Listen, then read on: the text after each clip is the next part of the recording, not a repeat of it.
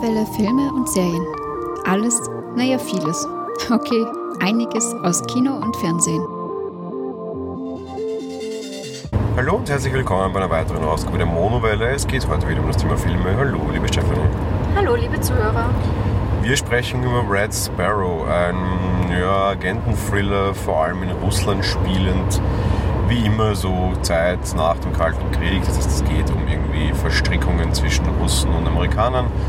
Was vielleicht mal ein bisschen neuen Anstrich verleihen sollte, ist, dass wir keinen Hauptdarsteller haben und es kein klassischer Bond-Actionfilm oder irgendwie Spionagefilm ist, sondern diesmal eine Dame. Aber zuerst mal, du, liebe Stephanie, worum geht es denn tatsächlich so genau? Ja, wie schon gesagt, in Russland zu Zeiten Putins irgendwie. Ähm, unsere Hauptdarstellerin ist eine prima Ballerina, die aufgrund eines Unfalls während ihres Auftritts äh, den Beruf nicht mehr ausüben kann und dementsprechend ein bisschen in Geldnot kommt. Äh, Vater ist nicht mehr vorhanden, Mutter ist krank. Sie wurde, vom Staat finanziert, mehr oder weniger. Und ja, wenn man natürlich den Beruf nicht mehr ausüben kann, ist das natürlich so eine Sache. Ähm, ihr Onkel bringt sie mehr oder minder in eine heikle Lage, als er ein Angebot macht, äh, wodurch sie dann in ein Ausbildungsprogramm für die Regierung kommt und dort fortan spionieren soll. Und ihr erster Auftrag führt sie dann eigentlich auch gleich nach, äh, was war es, Budapest, um einen jungen Amerikaner auszuspionieren. Ja, kommen wir zur Besetzung. Die Prima Ballerina wird gespielt von Jennifer Lawrence, bekannt aus puh, ja, vielen äh, Tribute von Panem wäre jetzt wahrscheinlich mal das, was du als erster anführen würdest, würde ich sagen. Ja, aber Silver Linings ist der Oscar, ne? Ja, ja, Silver Linings ist der Oscar, stimmt.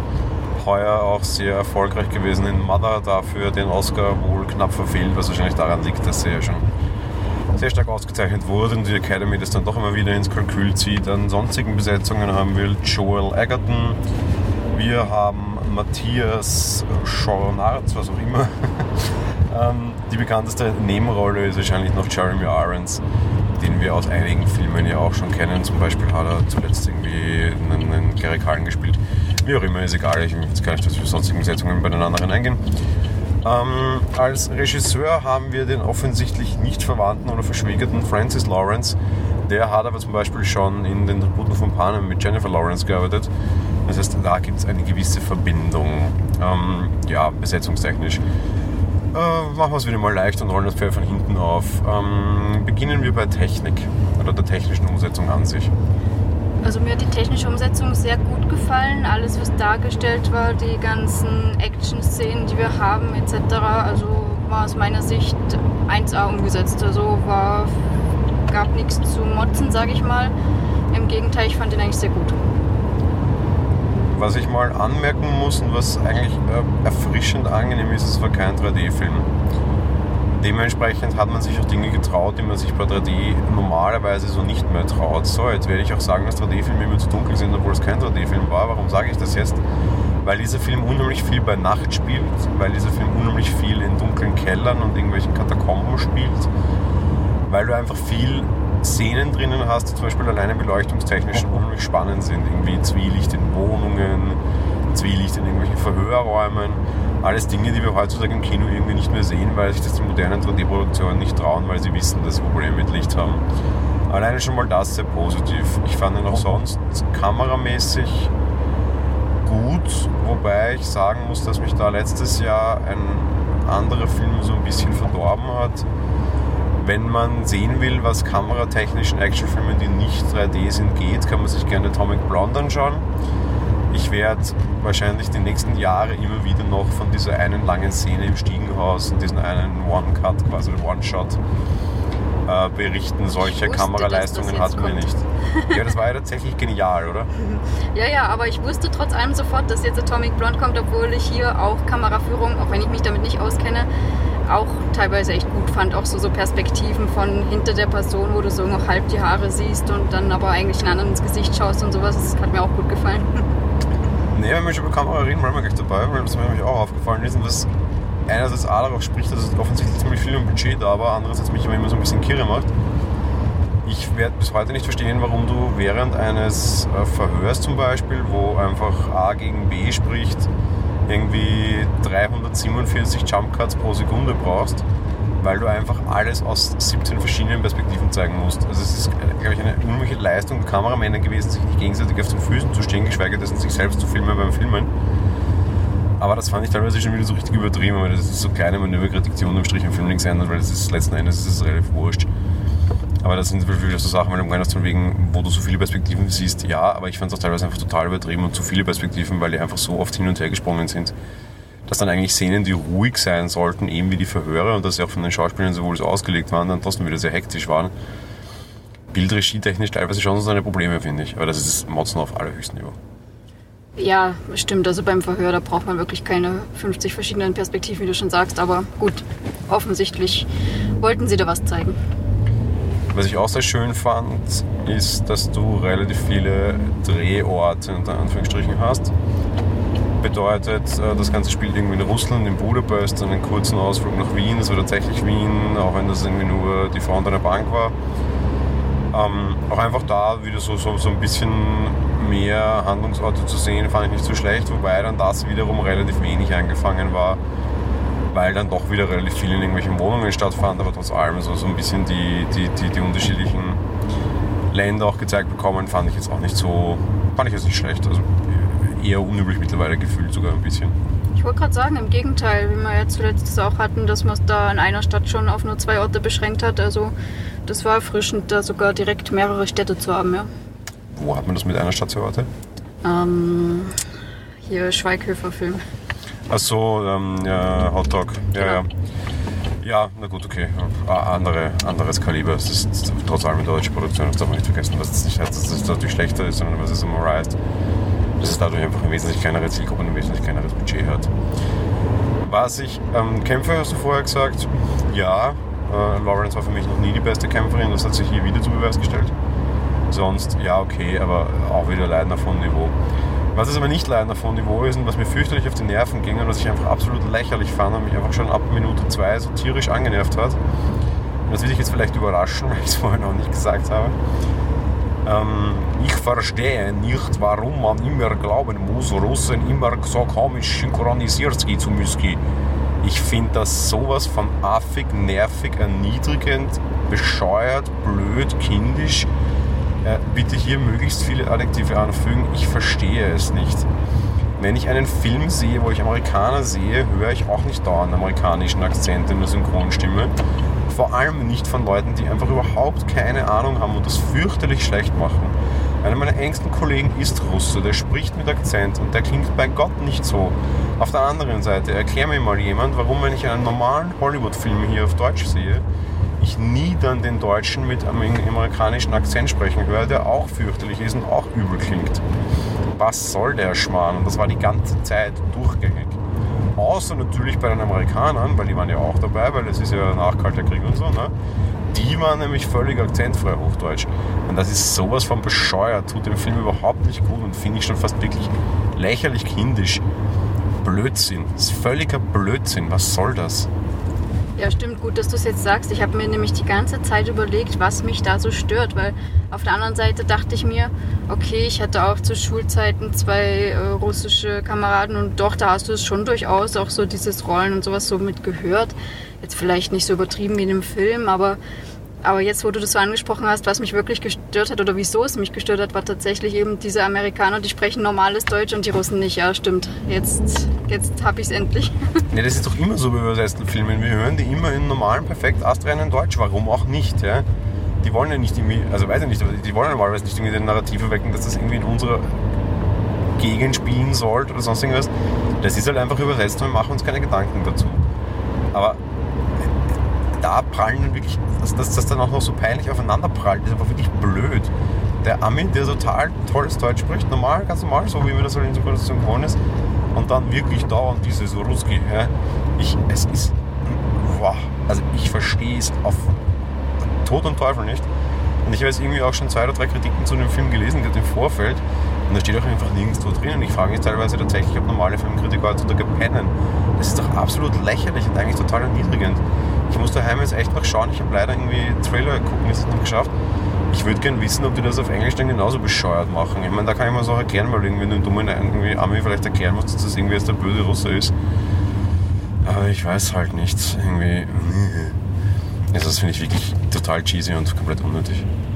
Ja, stimmt, völlig deiner Meinung, wie schon gesagt. Und eben weil es so ungleich irgendwie verteilt war, kam es äh, noch blöder rüber in diesem Sinne. Ja, also sehr komisch, ja. Ja, bester Fall, wir haben in dem, in dem Film auch perfekt äh, deutsch sprechende Österreicher oder Wiener gehört. Äh, allein daran sieht man, dass das völlig unrealistisch ist, weil das können wir nicht. So. Das war gut, ja. Gehen wir weg von der Technik, gehen wir hin zur Schauspielerei, beziehungsweise, ähm, ja, nee, ich mag mit was anderem anfangen, weil das nämlich auch viele Auswirkungen auf Schauspielerei und Co. jetzt auch hat und irgendwie auch ein bisschen mit Technik zu tun hat. Ich würde gerne so ein bisschen Aussage bei dem Film, ja, aber so Rezeption, Einordnung, so ein bisschen generell die Ecke.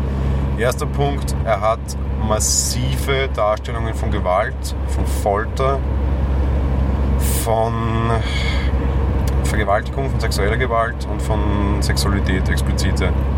Sehr, sehr, sehr krass, sehr, sehr, sehr stark und ich muss gestehen, es stört mich persönlich unheimlich, weil es keine Notwendigkeit hat. Ich mag FSK 18 Filme, ich mag durchaus Filme, in denen Gewalt auch eine Rolle spielt. Ich mag nicht diese cheesy, wir bringen 300 Leute um und sehen keinen Tropfen Blutfilme. Aber es muss schon etwas haben, außer seinen Selbstzweck. Ich habe das bei diesem Film nicht gesehen, was es war, außer dass man den Zuschauern das zeigen wollte und sie provozieren wollte. Es tat dem Film sonst nichts dazu quasi, dass du das immer sehen musstest. Es hat an nichts an meiner emotionalen Lage geändert. Ich äh, fühlte Jennifer Lawrence, äh, also die Agentin quasi so oder so als vergewaltigt. Ob ich dem jetzt noch zuschauen musste oder nicht, ändert überhaupt nichts daran. Und ich finde es äh, übertrieben und sinnlos und, und vorhersehbar einfach auch vor allem. Ja, also diese Darstellung von äh, nicht jugendfreien und diesen, ja, ist ja auch alles nicht jugendfrei, also sexuell oder auch gewalttätigen Sachen, fand ich schon auch sehr, sehr krass und ja, teilweise übertrieben. Ich meine, ich akzeptiere es irgendwo noch als Stilmittel, dass sie offensichtlich zeigen wollten, wie hart es dort ist und wie hart das Regime da ist in Russland und keine Ahnung. Ich meine, es ist halt wieder, da kommt aus meiner Sicht wieder der Ami-Film durch.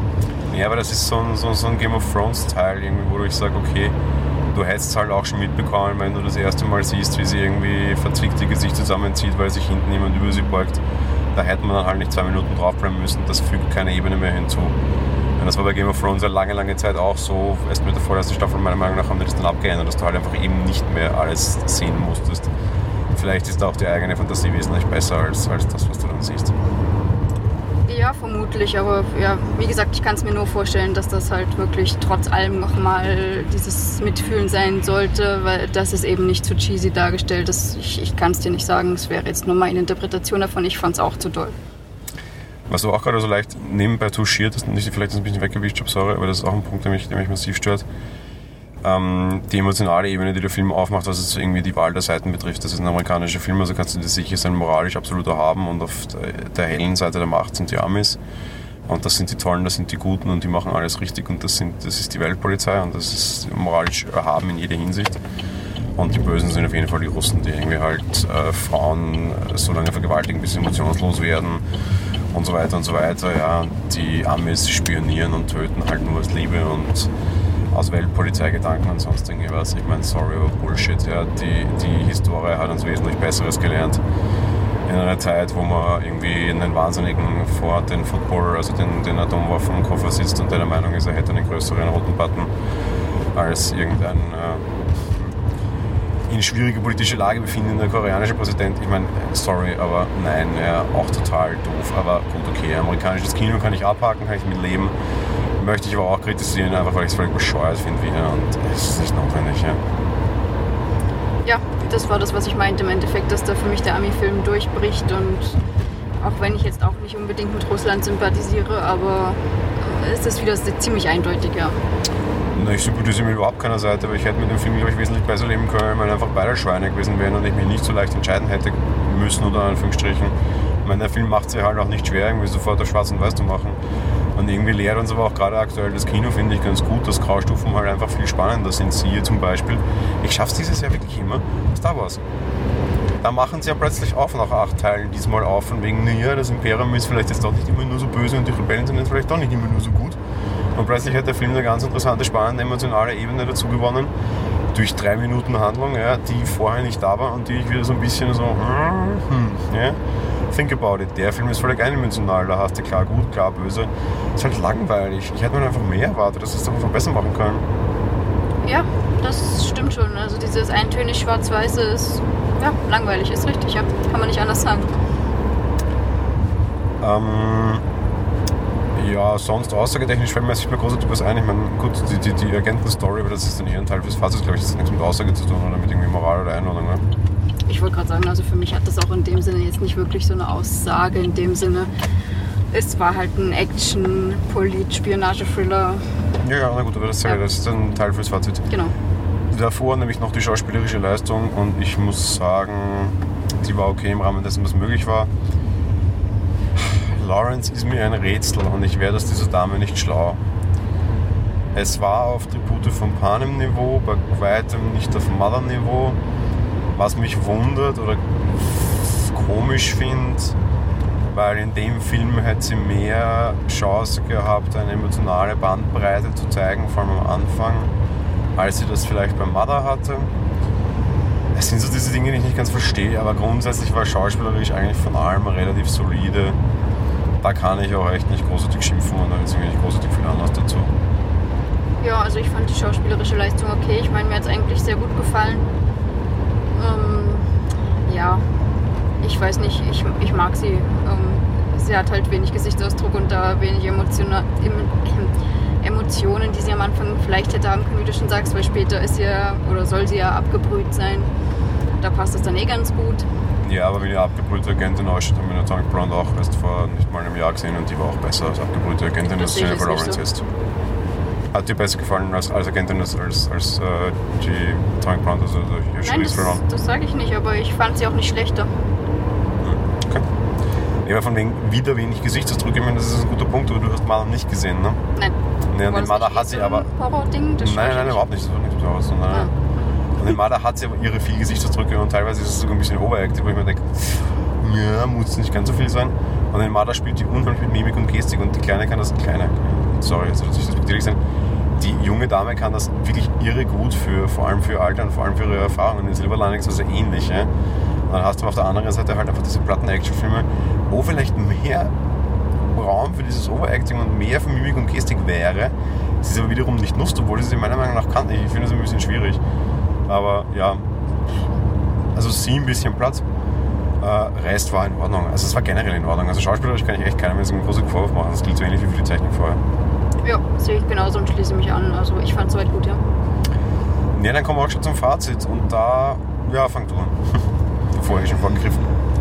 Äh, Ich finde den Film schwierig, muss ich sagen. Also zum einen am Anfang habe ich gedacht, um Gottes Willen, in was für, ich weiß nicht, ob ich das Wort sagen darf überhaupt, deswegen lasse ich es jetzt, aber was für einen Jugend, äh, nicht jugendfreien, überspitzten Film bin ich denn da Also ich sage es jetzt einfach, wie es ist, aber das ist Torture Porn. Punkt. Ja, ich wollte schon sagen, welchen Porno- und Gewaltfilm bin ich da reingeraten, genau. Ähm, später hat er mir eigentlich sehr gut gefallen und äh, gerade das Ende fand ich dann sogar sehr gut. Ne, jetzt muss ich kurz, kurz, kurz äh, unterbrechen. Also es ist so ein klassischer Agent, Doppelagent, äh, wer ist jetzt wie, wo, mit wem, wie gedoppelagentet. Also es ist am Ende ist es doch so ein klassisches Spionagedrama. Okay, haben wir schon das mal gesehen, ist egal. Die große Frage ist halt immer, ob man dann meistens dann draufkommt, wer ist der Maulwurf? Da, da, da. Und du hast es relativ gegen Ende gerafft, ne? Ich habe gar nichts gerafft. Ich habe mich wie üblich berieseln lassen und gar nicht drüber nachgedacht.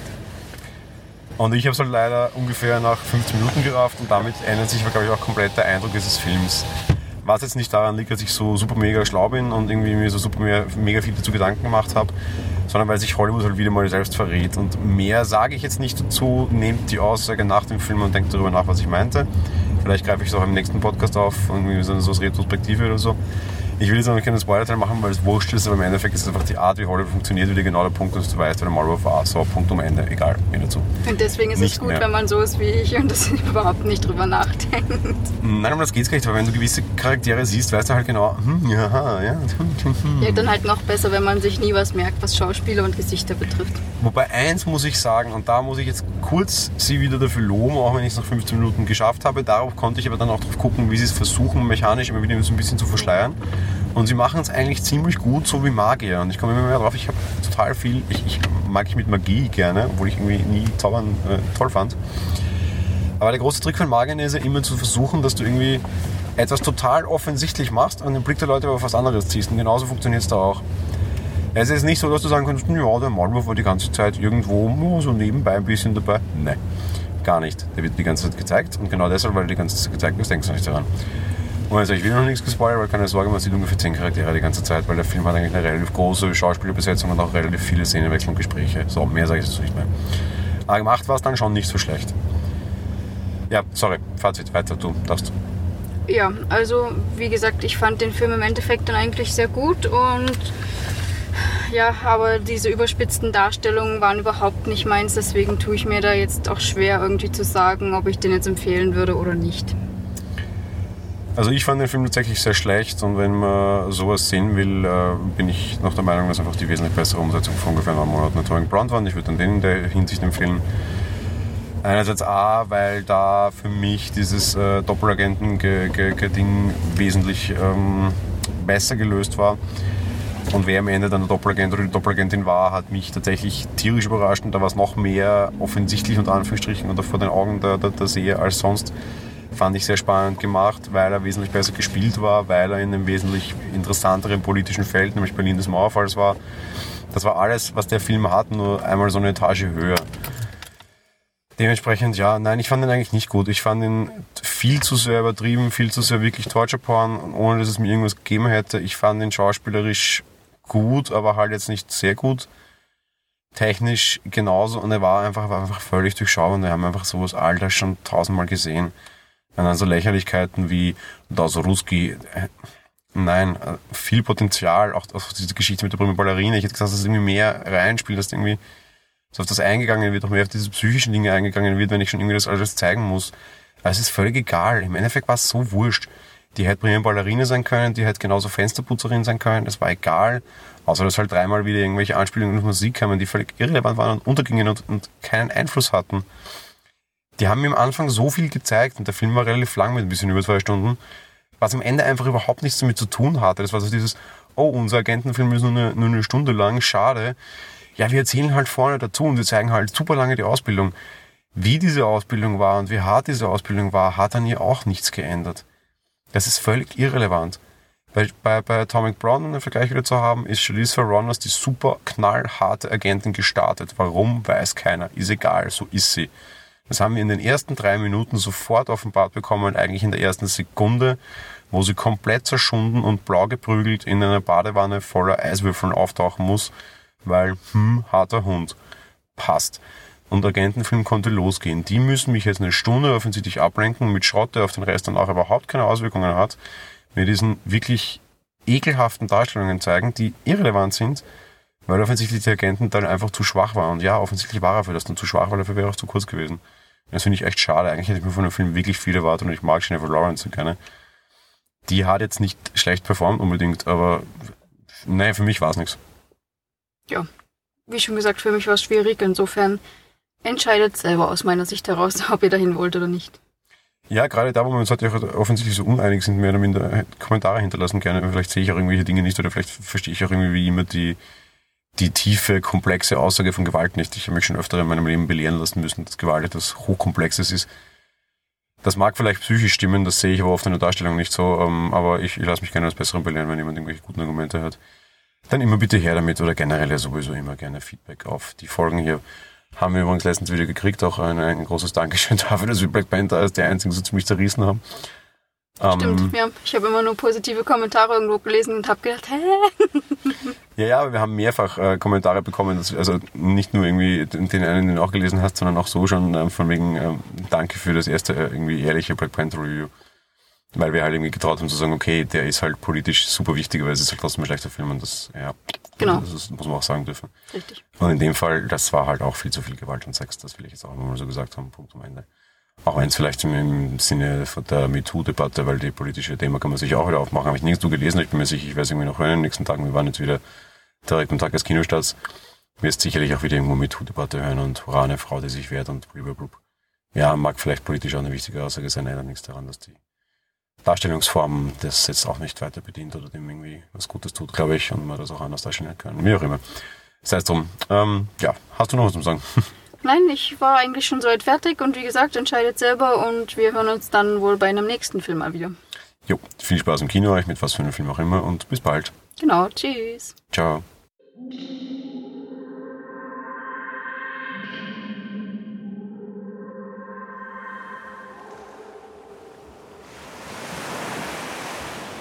Monowelle ist ein kostenloser und privater Podcast von Jan Gruber.